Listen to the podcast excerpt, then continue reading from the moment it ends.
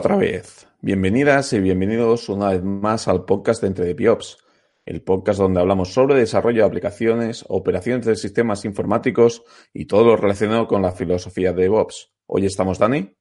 Hola, ¿qué tal? ¿Cómo estáis? Nach. Hola, buenas.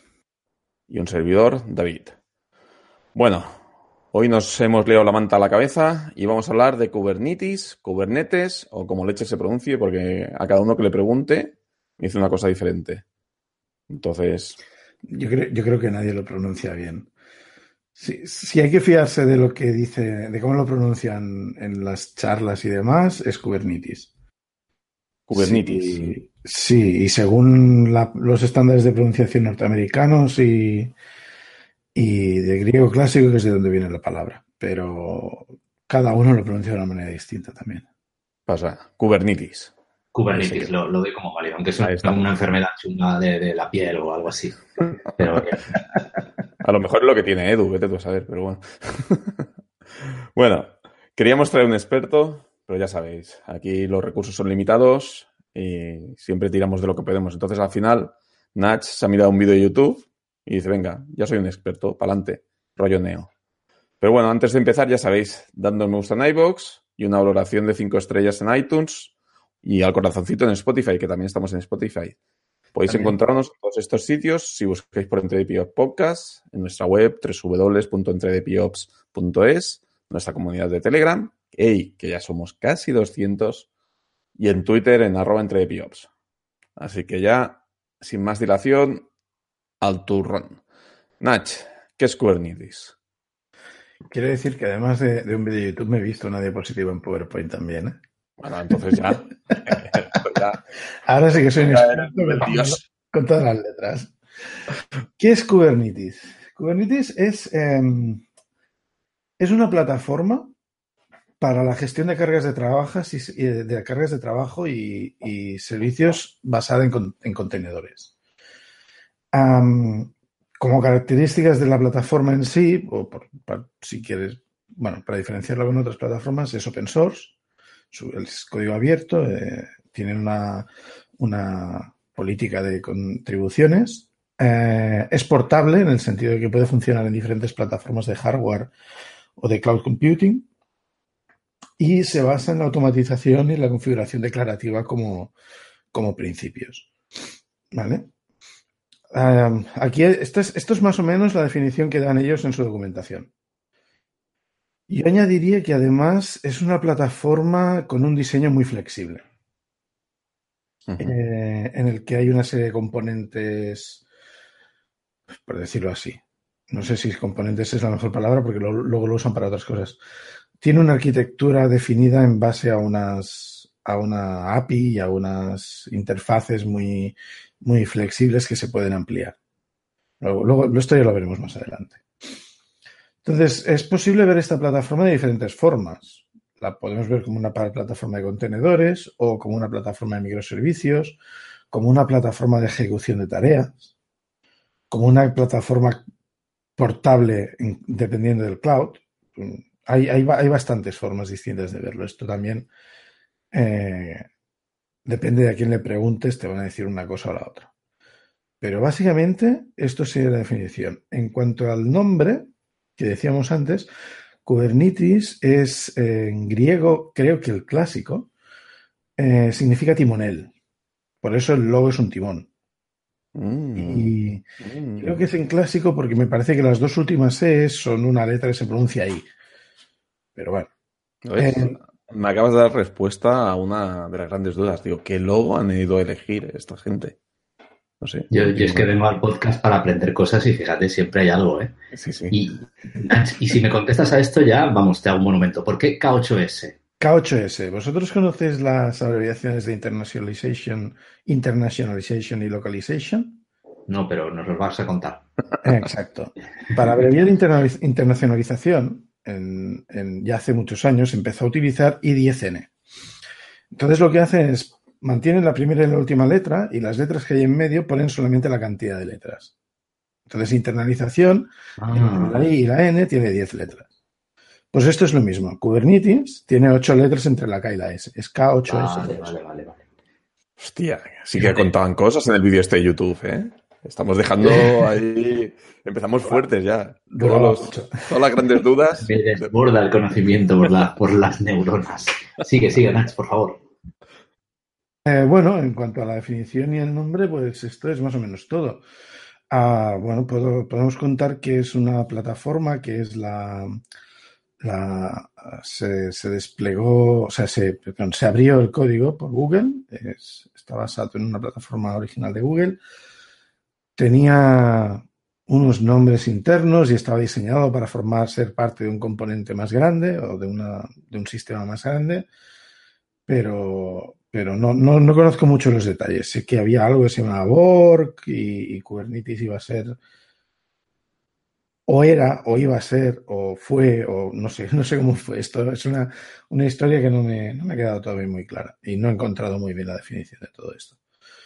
Pero sí, como no podían usar ciertos nombres y ciertas cosas, o, o, siguen manteniendo el desarrollo de lo que se ha quedado privado en Google y de lo que no, pues bueno, Kubernetes es esto.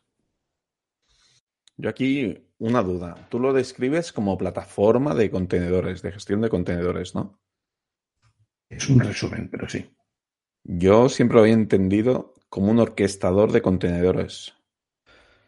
En, yo creo que la forma más fácil de dárselo a entender a gente que no, que, gente de sistemas que no, conocemos otra cosa prácticamente, es lo mejor decir el orquestador, en mi opinión. La cuestión es que ellos dicen que no, lo que hacen en realidad no es orquestar. ¿no? Parece que, en la documentación al menos, parece que no les hace mucha gracia el concepto de, llamarle un sistema de orquestación. Em, lo que hace en realidad Kubernetes es eliminar la necesidad del orquestador, según ellos, tal como lo dicen ellos, mediante, la, definición de un conjunto de procesos de control independientes, que además son componibles, que permiten gestionar el estado actual para que sea el deseado. Con lo cual tú lo que haces es decir, yo quiero que el sistema sea así, que estas aplicaciones funcionen con estos recursos de esta manera, y Kubernetes se encarga de mantener eso funcionando de esa manera, hasta que cambie el estado o cambie su definición. Por eso, por eso dicen que es declarativo. Tú le dices, yo quiero esto así. Y él dice, vale, pues yo tengo que levantar todas estas cosas, tengo que asignar estas IPs, tengo que conectar estas, estos recursos de estas maneras y, y, y me encargo de que se mantenga así hasta que tú me digas que sea distinto pase lo que pase en la infraestructura. Esto lo que lo hace es resiliente y robusto. Por ejemplo, si tú levantas un sistema, una aplicación, y dices, vale, esta aplicación quiero que tenga tres, tres workers, pues levantará lo que luego veremos que son tres pods, que serán, vamos a definir, decir de momento tres contenedores. Si uno de esos contenedores, por lo que fuera, fallase, eh, Kubernetes se encargará de levantarlo de nuevo. Incansablemente.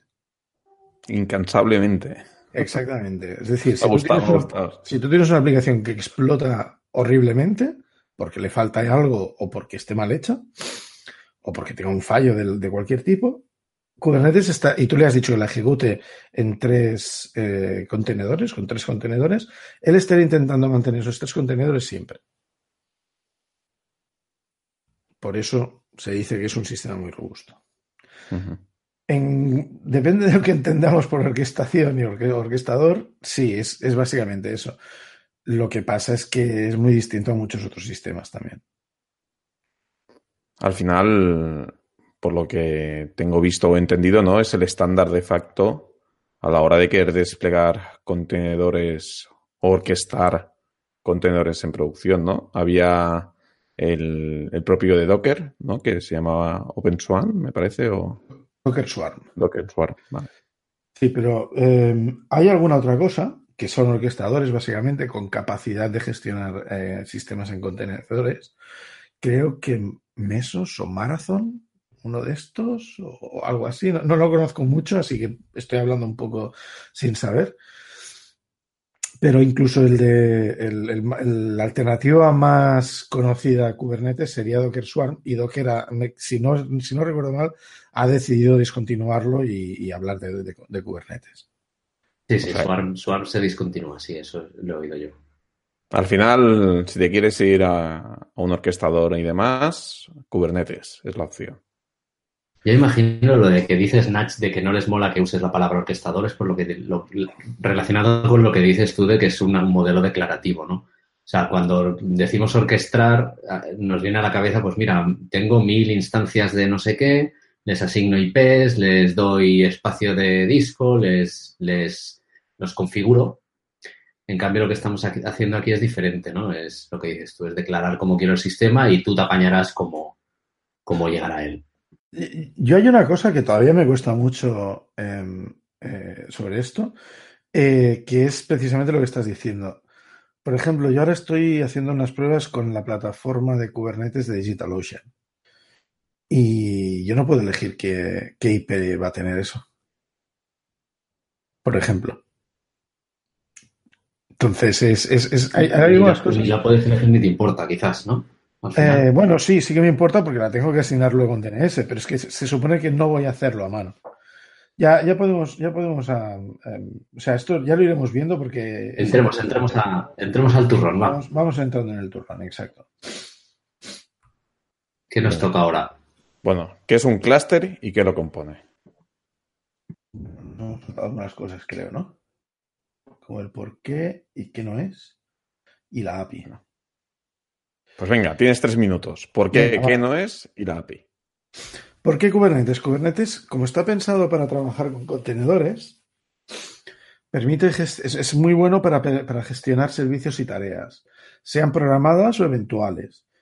Incluso existen add-ons que les llaman, que, o, cosas que puedes meter que te permiten incluso montarlo y usarlo como una, plataforma serverless. Hay un software que se llama Kubeless, Kubeless que lo puedes añadir encima de, tu clúster de Kubernetes y puedes definir servicios, lambdas o functions como servicio.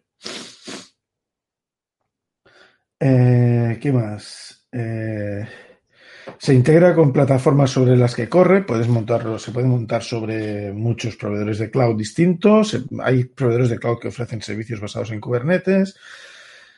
Eh, se puede montar sobre bare metal, sobre máquinas que tengas ya en tu, en tu data center.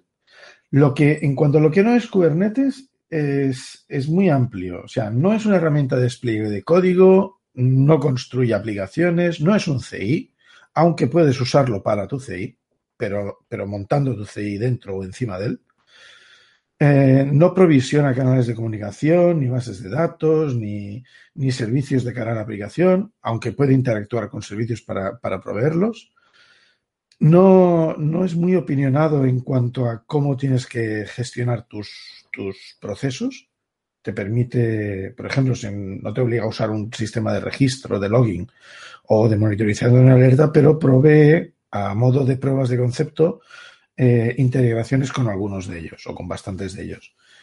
Igual que permite mecanismos para recolectar y exportar métricas. Y en cuanto al lenguaje o sistema de configuración, no cierra mucho el, campo, pero sobre todo es, eh, usa eh, abstracciones, lenguajes, YAML y JSON, creo, con que se pueden con los que, que, vas a poder usar utilizando otros sistemas. O sea, es bastante. se integra con bastantes cosas. Eh, hay una última cosa, antes de seguir, que es la API de Kubernetes. Yo creo que es una de las cosas más importantes. Kubernetes es, sobre todo, tiene un componente que se llama API Server, como me parece que he mencionado antes, o quizás antes de empezar a grabar eh, Dani. Eh, el API Server te provee una serie de endpoints que permiten interactuar con la interfaz, con el sistema lo usa, lo usas para administrarlo, para gestionarlo, lo, lo usan los componentes internos para hablar con el sistema en sí y decirle más cosas que puedan necesitar o hablar con otros, con otros sistemas que estén en el, en el clúster. Y tiene dos peculiaridades o dos particularidades muy interesantes. Es extensible en, varias dimensiones, en varias direcciones. Por ejemplo, se pueden definir nuevos, nuevos tipos de objetos, que luego veremos a, qué me refiero con esto. Puede definir más uh, recursos, más tipos de recursos y puedo definir nuevos endpoints que hacen operaciones más complementarias. A esto le llaman operadores. Es algo que no conozco mucho, pero sí que he oído hablar de ellos un poco. Eh, lo de la API es muy, muy interesante. Es una API muy, muy bueno, sencilla. Es con lo que habla la herramienta con la que administras, es con lo que hablan las herramientas de monitorización y demás para saber lo que hay en el clúster y poder entender lo que hay dentro. Creo que con esto ya podemos pasar al siguiente punto. Vale, pues venga. ¿Qué es un clúster y qué lo compone? Segundo intento. Vale, vamos a empezar. En, un clúster de Kubernetes hay muchas cosas. La más básica serían los nodos. Los nodos, los nodos son, los, eh, son máquinas, pueden ser virtuales o físicas, que eh, ejecutan las tareas. Bueno, las tareas, que ejecutan los, que tienen todos los componentes para lanzar los contenedores que se definen y realizar el trabajo que hay que realizar.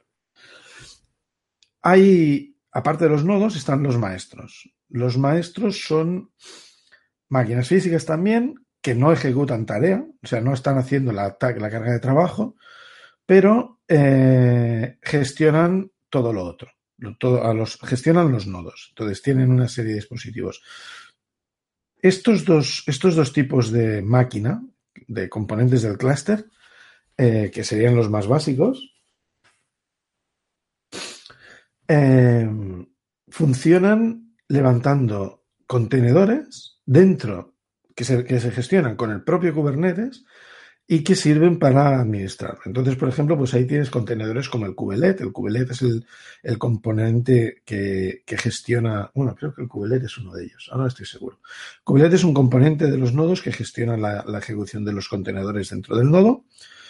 Tienes el API Server. El API Server es eh, un, tipo de contenedor que se, de objeto de recurso que se ejecuta en los maestros y que escucha las peticiones de administración de la API de Kubernetes. Está también el kubeproxy, que es una herramienta para abrir, eh, para hacer proxying de, servicios internos del clúster desde fuera, con otra herramienta que se utiliza en el cliente, por ejemplo. Eh, están las, interfaces de red, se definen con, con más, eh, con otros, con otros eh, eh, co componentes basados en, en contenedores. El DNS interno, por ejemplo, también.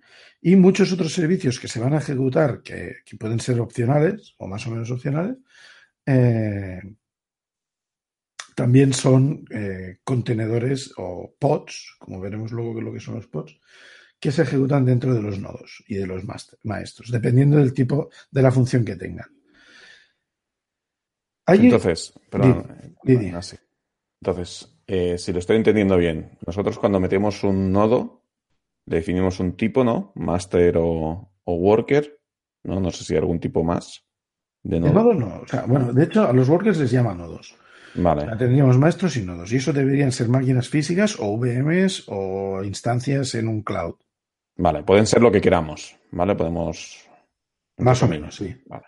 Sí, y entonces, sí. a partir de aquí, los masters tienen sus procesos y los nodos, ¿vale? Aquí levantan sus otros procesos y ya se lo manejan ellos mismos, ¿no?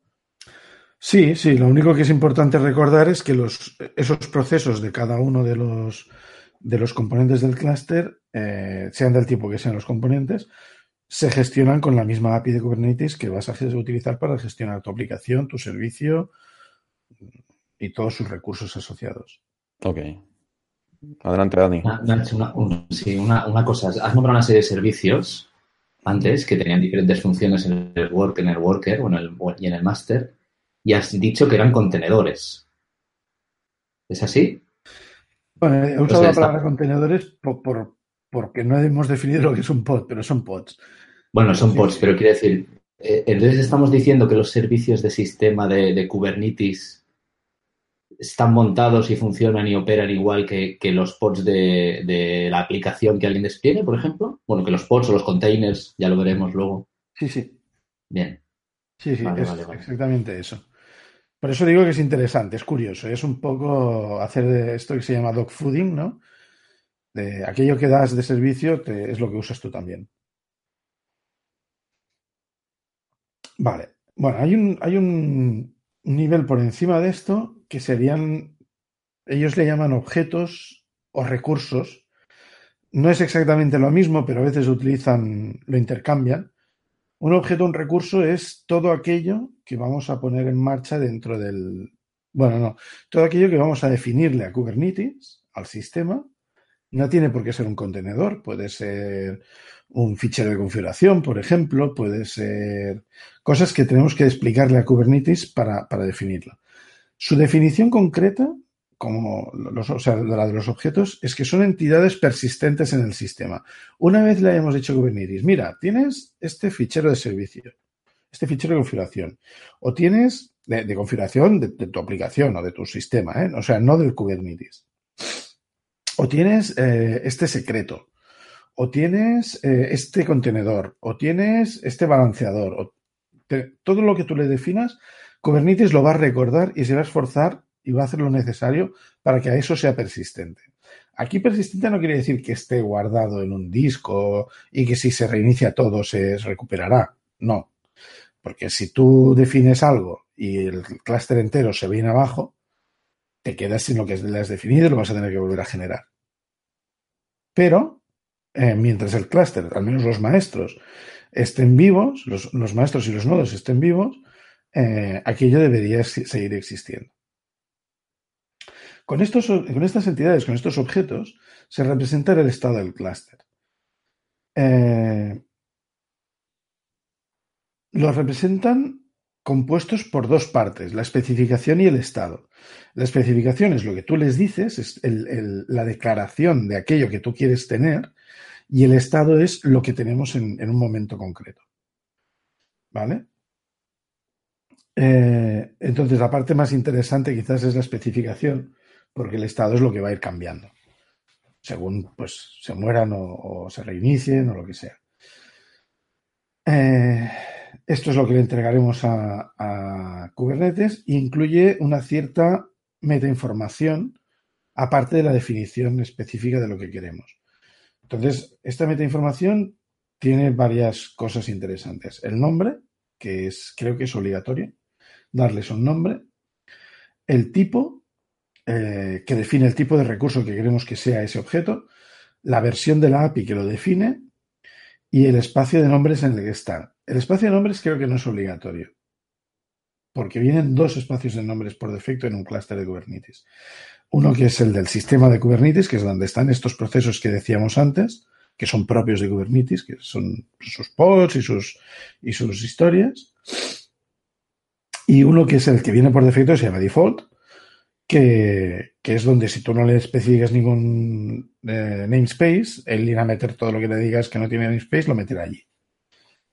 Eh, ahora, luego, luego hablaremos un poco de los namespaces. Aparte de todo esto, hay dos eh, detalles interesantes para, en cuanto a la metainformación de los objetos. Están las etiquetas, que son, tienen, son metainformación con forma de clave valor, no pueden ser estructuradas o no deberían ser estructuradas. Es decir, son clave y una cadena, no pueden ser clave y un hash, no pueden ser clave y una lista de valores.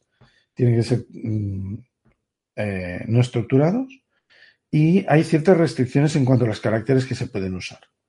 El uso de las etiquetas está orientado a especificar atributos identificativos, es decir, no vamos a identificar uno solo de los objetos con ellas, pero sí que podemos usar varios grupos de etiquetas para identificar ciertos tipos de, esto. Un ejemplo de etiqueta, entornos. Pues mira, este es el entorno de staging, este es el entorno de QA o el de producción. O por ejemplo, eh, ahora no recuerdo si se podía usar, si recomendaban usarlo para versiones. Creo, creo que sí. O, por ejemplo, también, pues, pues, ostras, ahora no recuerdo. He visto, he visto varios ejemplos, pero ahora no, recuerdo todos. ¿Qué más? ¿Dónde estábamos? Las etiquetas.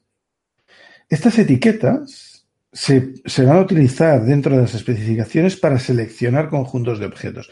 No solo dentro de las especificaciones, sino también con la API. O sea, esto, esto hay una cosa que se llaman selectores que vamos a utilizar sobre estas etiquetas para decirle, vale, esto lo vas a hacer, quiero que me busques todos los, todos los, em,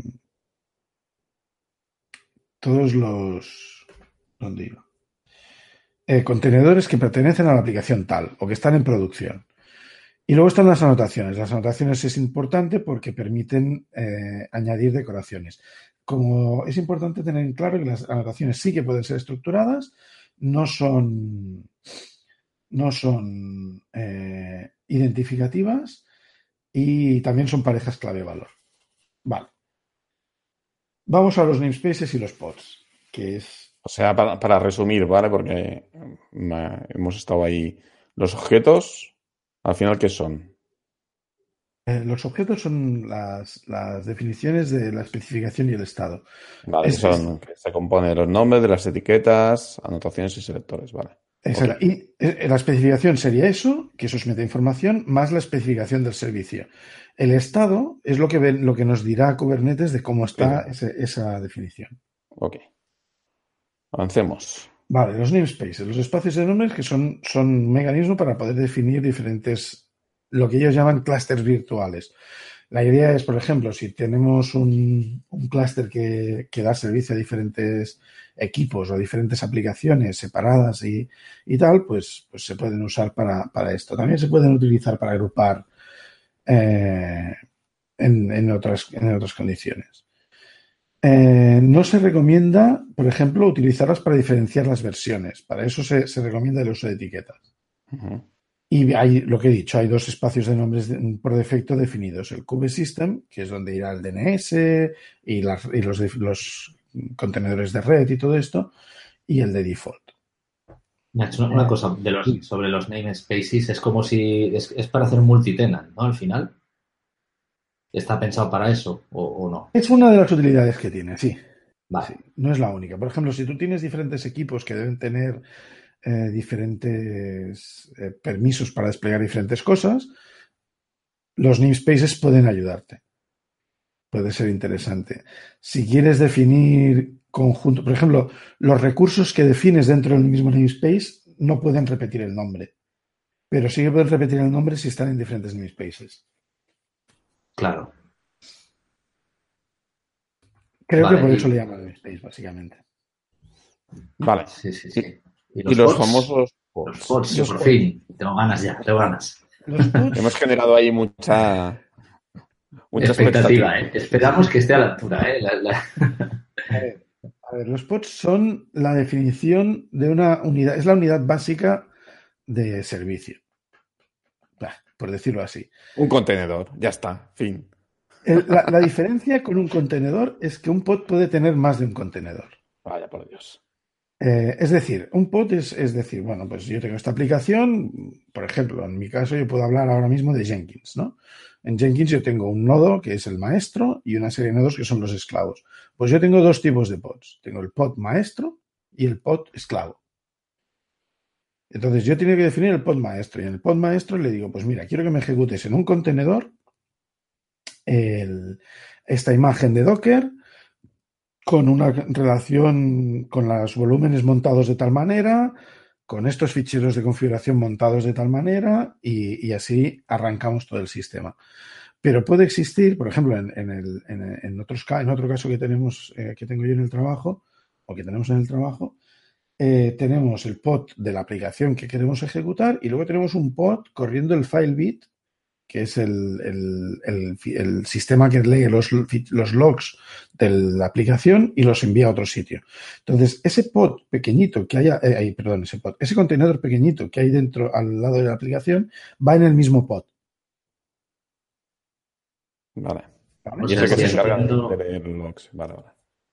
O sea, eh, al final un pod es una unidad de uno o más contenedores y cuando son más de uno es porque esos contenedores tienen una, inter- una interdependencia que no tiene sentido ponerlos separados, ¿no? O están los dos juntos, o los n juntos, o, o no tienes... Puede ser también porque necesitan recursos compartidos. O son Porque servicios dependientes. recursos. No sé. Por ejemplo, Sí, sí, uno, que, tienen, que tienen una relación de alguna forma uno Sí, sí. con el otro y los necesitas o levantar o parar a la vez. sí, y no tiene sentido que vean sueltos y necesitas uno por cada uno. Es decir, no puedes Vale, vale. eh, cubrir eh, todos, los, todos los contenedores de, un- de uno de los dos con uno solo del otro. Entiendo, entiendo, entiendo. Yo creo Por que fin, queda- ya sabemos quedó lo que es claro. un pod. Ya está, estamos Ya aprendiendo sabemos. mucho hoy. Venga, lo Vale, siguiente, por- controladores. Por encima de los namespaces y de los pods están lo que a veces le llaman controllers. No sé si algunos me voy a salir, pero bueno. Yo voy a explicar unos cuantos porque esto es una lista que puede ser infinita. Vale. Hay de los más, los más conocidos. Sí, hablaremos de los más, de los más eh, interesantes. El más básico, quizás, es un deployment. Un deployment es una definición de uno o más pods que eh, cumplen una, una, son una aplicación, casi, casi. Eh, ¿Qué definimos en un deployment? Pues definimos eh, cuáles son los pods, usando los selectores que he mencionado antes, le decimos qué, pods eh, aplican a este deployment para que sepa cuál es la definición que tiene que usar para desplegarlos. Podemos hablar también de cuántas, cuántas réplicas necesitamos y entonces el deployment incluye una cosa, que, otro, otro controller que se llama replica set, que es el que está especializado en controlar que haya tantos, como les has dicho, de esos, de esos pods. Eh, luego puede haber otro que es un poco distinto, que es un daemon set. Un daemon set es una definición de un pod que se ejecuta uno en cada nodo o, ah, es decir, que no va a haber réplica dentro de un mismo nodo, pero que vas a tener, por ejemplo, uno por cada nodo. O no más de uno por cada nodo. También puedes definir jobs, que es otra definición eh, más, es un poco más esotérica, en el sentido de que esto es más parecido a un add o a un cron, por decirlo así. Entonces puedes decirle, mira, pues ah, tienes que tener esta tarea ejecutándose porque la necesito ejecutar hasta que acabe y cuando acabe no hace falta seguirla levantando o cosas así. Luego hay otra muy interesante que se llama ingress. Un ingress es un conjunto de pods, no sé si incluyen load balancers, creo que no, pero es un conjunto de pods que ejecutan un servidor web o un proxy inverso. Y entonces puedes definir si quieres usar en o si quieres usar, creo que también se puede usar HProxy. De esto no estoy seguro ahora. Le defines cuál es la configuración, le defines cuáles son sus rutas y todo esto. Estos son los controladores. Pero hay muchas extensiones también. Algunas vienen definidas ya internamente con el, con el sistema tal cual lo desplegas, como por ejemplo los servicios. Entonces, cuando tú le dices a, Kubernetes que quieres un servicio, le dices, mira, quiero un servicio que te lo van a proveer estos deployments o estos pods. Eh, ellos te escucharán en este puerto y tú tienes que levantar eh, algo que escuchará en tal puerto. Entonces, el servicio se puede definir a nivel de un puerto en el nodo o de una IP dentro del clúster, estará compartida por todos los nodos, o un, load balancer interno o externo. Es decir, eh, por ejemplo, si usas, si usas eh, EKS, cuando tú le defines un load balancer, él crea un ELB de Amazon y te lo, te lo conecta ahí. En este caso, este servicio de aplicación te lo está proveyendo, te- eh, Kubernetes te hace de pasarela hacia el- la plataforma externa. Di, David. Eh, dudas sobre esto que has explicado en AWS. Tú llamas a la API de Kubernetes y ellos automáticamente te provisionan el evento en tu infraestructura. ¿Es lo que tengo que entender? Exactamente eso. Hola. ¿Cómo mola? Y ellos te dicen cuál es la IP que les ha asignado la- el servicio externo, cuál es la, el endpoint y todo esto. Y esto es con un servicio. El DNS, el DNS es interno. Entonces, cuando tú defines un servicio y le das un nombre, eh, internamente todos los componentes de ese, creo que es de todo el namespace, no estoy seguro ahora de cuál es el, ámbito de, de la definición, perdón, son capaces de resolver el nombre de, de eso directamente dentro. El DNS está, tiene chicha, tiene chicha el DNS, es chulo e interesante. Tienen dos componentes, dos tipos, puedes usar dos procesos distintos, el QBDNS o el Core DNS. Aunque me parece que el recomendado es el Core DNS, si no recuerdo mal. Luego puedes definir secretos también, por ejemplo, puedes definir eh, es decir, pues mira, hay esta contraseña y entonces la puedes hacer referencia a esta contraseña de ficheros de configuración. Di, David. Perdón, eh, si pregunto mucho. Es No, que eh, el DNS entiendo que es resolución interna del, del clúster o de los servicios.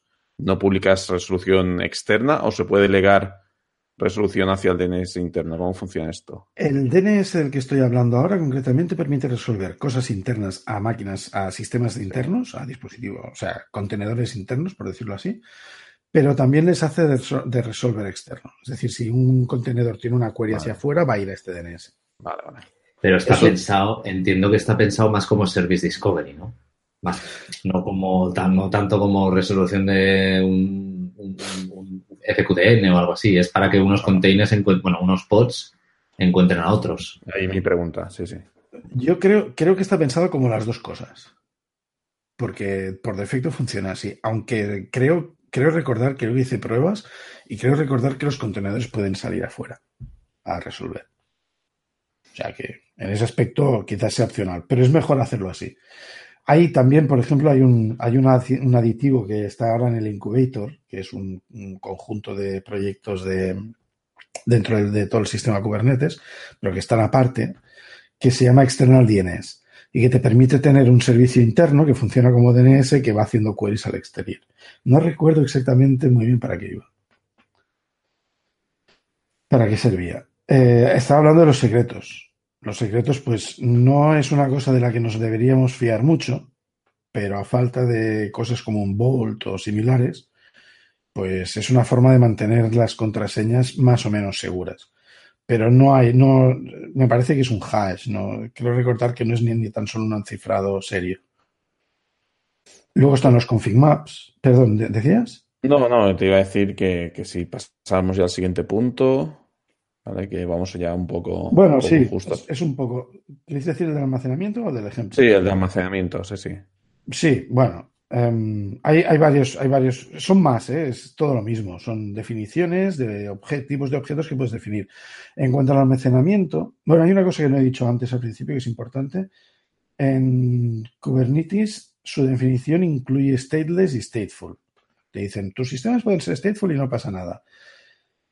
Bueno, Sí, puedes definir, por ejemplo, ahora vamos a hablar de almacenamiento, pues puedes definir volúmenes, volúmenes persistentes y, utilizarlos desde, desde, tus pods y decirle a tu pod, mira, pues en este path de, este contenedor me vas a montar el volumen de este, este volumen definido en otro recurso y, y perdón, que se, se me ha oscurecido la pantalla.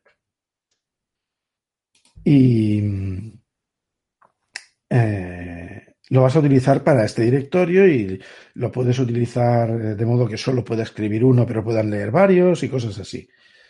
Pero claro, todo esto depende mucho de todo lo que tengas montado por debajo o por detrás de Kubernetes para que te lo provisione. Kubernetes no te va a te permite definirlos, pero no te los va a proveer él.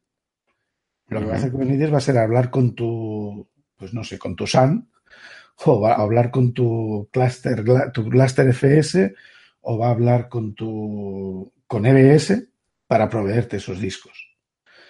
Vale, pero por ejemplo, los nodos tienen que ver, eh, para entender cómo funciona, los nodos tienen que ver los discos como sea, por y porque están provisionados localmente como sea, y entonces tú defines un volumen, ¿no? Y ese volumen se comparte entre todos los nodos o cómo va el tema. O sea, los nodos tienen que tener el software para poderlo leer, los drivers, lo que haga falta, y tú defines los volúmenes.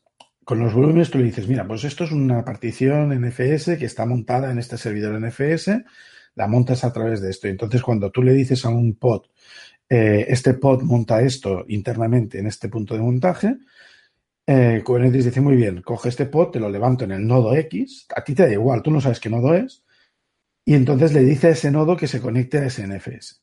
Bueno, al final hace un mount como podría hacer cualquiera. Sí, sí, pero, claro, además, igual, igual con el NFS como lo tiene que hacer con todo. ¿Qué, sucede? Que como muchas de estas cosas están eh, todavía en construcción, por decirlo así, o, son muy recientes, hay algunas que no funcionan del todo bien. Incluso depende del proveedor que elijas, pues te puedes encontrar que no todo te funciona igual o no tienes todas las funcionalidades nosotros hemos probado, tenemos, tenemos pods que montan un directorio del nodo. Entonces, si el pod se reinicia y se arrancase por casualidad en otro nodo, el directorio estaría vacío. No tenemos esa persistencia. Entonces, lo que tenemos que hacer es hay una operación, hay una configuración que puedes hacer que se llama aliasing, que es decirle, este, este pod se ejecutará siempre en este nodo. Y mientras existe el nodo, no, tiene, no tienes persistencia. Esa es una. Claro, pero, pierdes, pierdes, pierdes redundancia. Sí. Porque si ese nodo se te va a tomar por saco, el pod ya no existe. Exacto. Eh, nosotros hemos usado para, luego hablaremos un poco de esto, hemos usado para desplegar el cluster COPS. Entonces, COPS se encarga de mantenernos la configuración. Eh, tenemos, si yo borro un, nodo de, en, el, en la consola de Amazon, si yo borro un nodo, COPS eh, se levantará solo. Otro. Pero habré perdido los datos. Entonces, se supone que hay, por ejemplo, una configuración en la que yo podría utilizar o bien un EBS o bien un FS, dependiendo de si, quiero escribir desde varios nodos a la vez o solamente me basta solo con uno. Pero el del FS no he conseguido que funcione. El del EBS me funciona, pero no me resuelve mucho el problema. Por ejemplo. Yo, a raíz de lo que decías, tengo una pregunta, Nat. Eh, ¿Cuán maduro está? Porque me da la sensación, o por comentarios que has hecho, que tienes que ir con mucho cuidado en el setting que haces porque te puedes meter en, algún jardín divertido, ¿no? Entonces, ¿cuán maduro está todo el ecosistema de, Kubernetes para montarlo en servidores de producción y en entornos críticos de producción? A ver, el, sistema de Kubernetes eh, depende de lo que quieras hacer y de lo que requieras, es suficiente. Está suficientemente maduro, lo tienen todo desarrollado y funciona. Pero dependes mucho de dónde lo ejecutas, de qué tienes ahí donde lo ejecutas y cómo te lo da. Luego tienes que tener en cuenta también otra cosa. Por ejemplo, para gestionar el SSL, voy intentando resumir el futuro ya sobre el guion. ¿eh? Para hacer el SSL necesitas un, componente que hay que añadir. Eh, ese componente, que es una aplicación aparte, es un gestor de certificados que se basa en Let's Encrypt. Nosotros lo estamos usando. Ese componente, pues, lo está desarrollando un equipo aparte de Kubernetes. es, un proyecto forma parte de la organización en GitHub de Kubernetes, pero es otro, es otro conjunto de gente. Entonces, claro, su desarrollo funciona al ritmo que funciona. Eh, por ejemplo, ahora DigitalOcean mm, empieza a dar servicios de, Kubernetes. Eh, están en beta, cerrado. Sí, me ha llamado la atención cuando lo has dicho porque no los tenía identificado. Sí, pero da igual. Pasa lo mismo. Eh, si, si eliges es AKS o EKS o, no sé cómo se llama, GKE, creo que se llama el de Google, eh, tienes lo mismo. Habrá cosas que te funcionarán mejor y habrá cosas que te funcionarán peor. ¿Por qué? Pues porque los, los pods que necesitas para poder hablar con todo eso y los componentes de Kubernetes que necesitan tienen diferentes estados de madurez. Entonces es difícil decir cuándo sí y cuándo no. Tienes que mirar cada caso. Lo bueno es que hay muchos, hay muchas alternativas. Tendrás trade-offs que decidir pero suelen haber alternativas. Al menos los que, lo que no hemos, encontrado nosotros. Ok. Eh, estamos ya sobre los 43 minutos. Sí. Yo, tiraría. ¿Qué os parece? ¿Eh? Hablo, de las herramientas y de los proveedores y. Bueno, los proveedores ya casi lo he mencionado, aparte de los del cloud y de que tienen servicios Kubernetes específicos, mencionar que hay una instalación de Kubernetes que es para entornos locales en, tu máquina, se llama Minikube, es bastante recomendable y casi todo el mundo habla de él. ¿El Minikube funciona para Windows? Eh, sí, pero usando el Docker, igual que el Docker para Windows. O sea, levanta una máquina virtual dentro. Vale. Pero creo que funciona más o menos igual. Y para Mac igual, creo. En cuanto a las herramientas, pues hay, por ejemplo, para desplegar los clusters, eh, mucha gente está usando o bien COPS o bien QBADM, serían las dos más habituales. Para la gestión básica, usa, todo el mundo usa kubectl, es la herramienta mm, común. Y luego para el despliegue de, de, de aplicaciones ya definidas, eh, se utiliza Helm. Helm, que quiere decir timonel, o timón, eh, te permite definir conjuntos de ficheros YAML con unas reglas y unas configuraciones y una forma de inyectar configuración que puedes definir tu aplicación ahí y entonces con Helm install y tu aplicación la lanzas. Eh, hay que ir con cuidado porque tiene ciertos detalles de seguridad importantes. Pero bueno, eh, Helm sí que me ha parecido todavía un pelín verde. Un pelín verde. Pero vosotros usáis, usáis COPS. Nosotros, para, sí, para los clusters usamos COPS, combinándolo con, una serie de comandos del, del CLI de AWS para, para, conectar las VPCs y cosas por el estilo. COPS tiene varias opciones. Nosotros nos hemos quedado con las opciones en las que desplegamos el clúster dentro de una VPC. Entonces necesitamos conectar las VPCs para que puedan hablar entre ellas. En algunos casos. Eh, entonces, lo hemos tenido que hacer. COPS soporta desplegar un clúster dentro de una VPC ya existente. Pero cuando nosotros empezamos a trabajar con Kubernetes y, y empezamos a probar COPS, no iba muy bien. Ahora parece ser que es bastante más estable. Hay gente haciéndolo bien así. QBADM no lo he usado nunca. Ok. Uh, una última cosa por, por, mencionar. Venga, va. Eh, eh, y esto es más o menos nuevo, de las de hace dos versiones o así. Dos, dos, dos minor, dos minor, creo. De la 1.10 o de la 1.11. Se pueden definir. Eh, tiene un sistema para definir eh, permisos y, y, autenticaciones basadas en role. O sea, role-based authentication configuration system, no sé, RBAC se llama. Por ejemplo. ok. Y eso es importante usarlo porque si no, entonces te puedes encontrar que, por ejemplo, levantas tu Jenkins ahí dentro y tu Jenkins puede hacer muchas cosas. O tu aplicación puede hacer cosas que no quieres que pueda hacer. O los propios administradores, ¿no? O los propios administradores, exacto. Una de las aplicación o aplicaciones, perdón, ¿eh? o aplicaciones de tercero. Al final es como tú, claro, como gestionador del, del, clustering, ¿no? Dices, oye, claro. aquí no vas a poder acceder a tal sitio. Yo, por ejemplo, con Helm he hecho una, algunas pruebas de desplegar eh, GoCD. GoCD es una herramienta de CI como Jenkins por hacernos una idea. GoCD provee con un, un chart, que es el conjunto, este conjunto de llamas que utiliza Helm para desplegar la aplicación, te provee un chart para desplegar GoCD. Y yo lo he probado y a mí no me ha funcionado. O sea, me dejaban los, los pods, se quedan reiniciándose constantemente por un error, creo que era de, un fichero de configuración que no encuentran o algo que no pueden montar.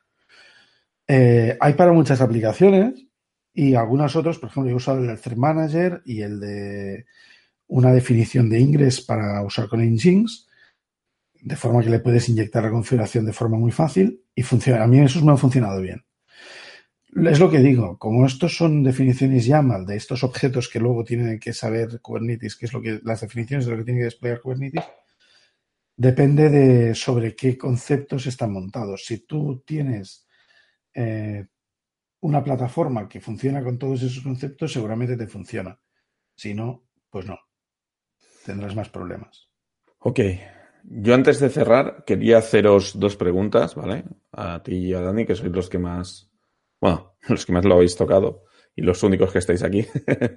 Voy grabando. Pero bueno, la primera pregunta. Yo siempre había oído que el problema que tenía eh, los contenedores, y entiendo que se extiende a Kubernetes, es el tema de la seguridad. ¿no? Que, puede hacer un contenedor, que un contenedor no acceda a los datos de otro, etcétera, etcétera. Esto con el tema que has comentado de roles y demás, ¿queda cubierto o desde vuestro punto de vista aún es un terreno que se tiene que acabar de trabajar? A ver, eh, los... Yo creo que los RBACs no cubren del todo eso. De todos modos, eh, depende de qué problema de seguridad estemos hablando, sí, depende de qué problema de seguridad estemos hablando, hay otras formas de hacerlo. Entonces, por ejemplo, eh, la recomendación oficial es que no sobreutilices espacios de nombres, pero no viene de más, porque lo que definas en un espacio de nombres no puede acceder a lo de otro si no le das permisos explícitos. O, por ejemplo, mmm, a ver, como el uso de secretos mm, no es lo mejor, pero si no tienes otra cosa de momento, es, es casi sí la única opción que te queda, o la mejor que te queda. Claro, todo esto mmm, va haciendo las cosas no, no difíciles, pero que las tienes que mirar con cuidado. Vale. Y luego la otra pregunta que tengo, eh, meter una base de datos ahí dentro de Kubernetes en contenedores y tal, siempre he oído que no es recomendable, ¿vale? Que las bases de datos fuera de, de contenedores. ¿Se sigue manteniendo esto o ya con, con lo que ha evolucionado estos años ya, ya se mira con otros ojos y hay gente que hay valientes que se atreven a meter ahí valientes o temerarios los hay sido. Yo, creo nosotros, por ejemplo, en nuestros planes no, no está eso ahora. Nosotros, de momento, tenemos, mantenemos la base de datos fuera, en, en nuestro caso en RDS, pero, pero sí que tenemos containerizada para ciertos entornos la base de datos y el Elasticsearch. Pero son sobre todo los entornos de desarrollo. Para los entornos de pruebas y QA y producción y tal, no. Nuestro plan de momento es mantenerlos fuera y esperar a que el soporte de Stateful y lo que necesitamos para soportar bien el stateful esté, esté definido. Evidentemente, uno, de, uno, de, los problemas es, ya no es que no se soporte un sistema stateful, sino que en realidad para soportar un sistema stateful tenemos que tener garantías de que cuando el nodo explota, allí donde se levante volverán a estar montadas las particiones. Sí, sí. Y como son de datos y demás, sí. Claro, es que al final tu base de datos será tan robusta como, la, como robusto sea tu sistema stateful que te provee el almacenaje por detrás. Exactamente. Y, y, sobre todo, como voy a tener diferentes nodos teniendo que escribir el mismo disco, necesito una plataforma de persistencia de volúmenes que me permita hacer eso.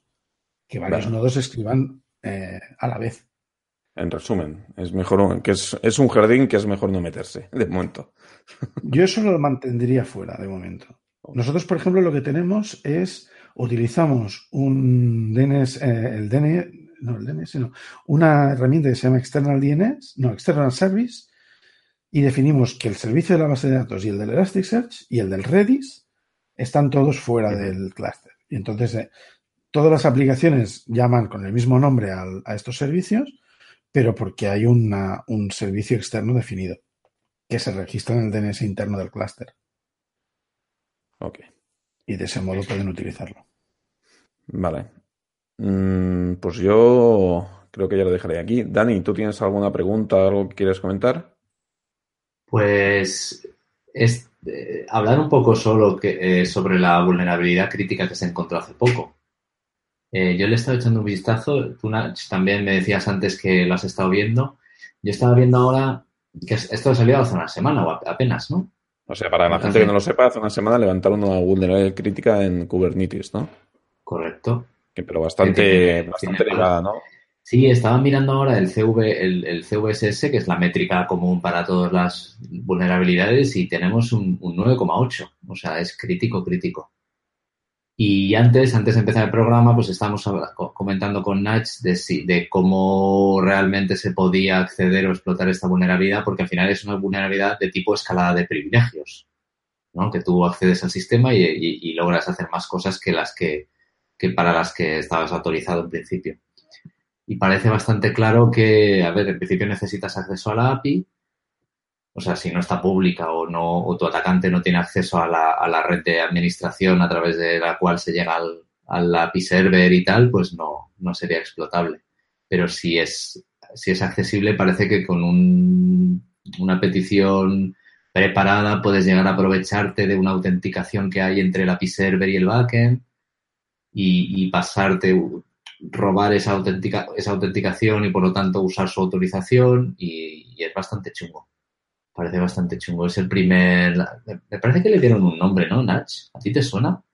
Eh, me, suena, pero bueno, yo no, mirarla no la he mirado mucho, la verdad. Es, una de estas vulnerabilidades como Herblit y, y estas últimas, eh, Meltdown, ¿era? No me acuerdo.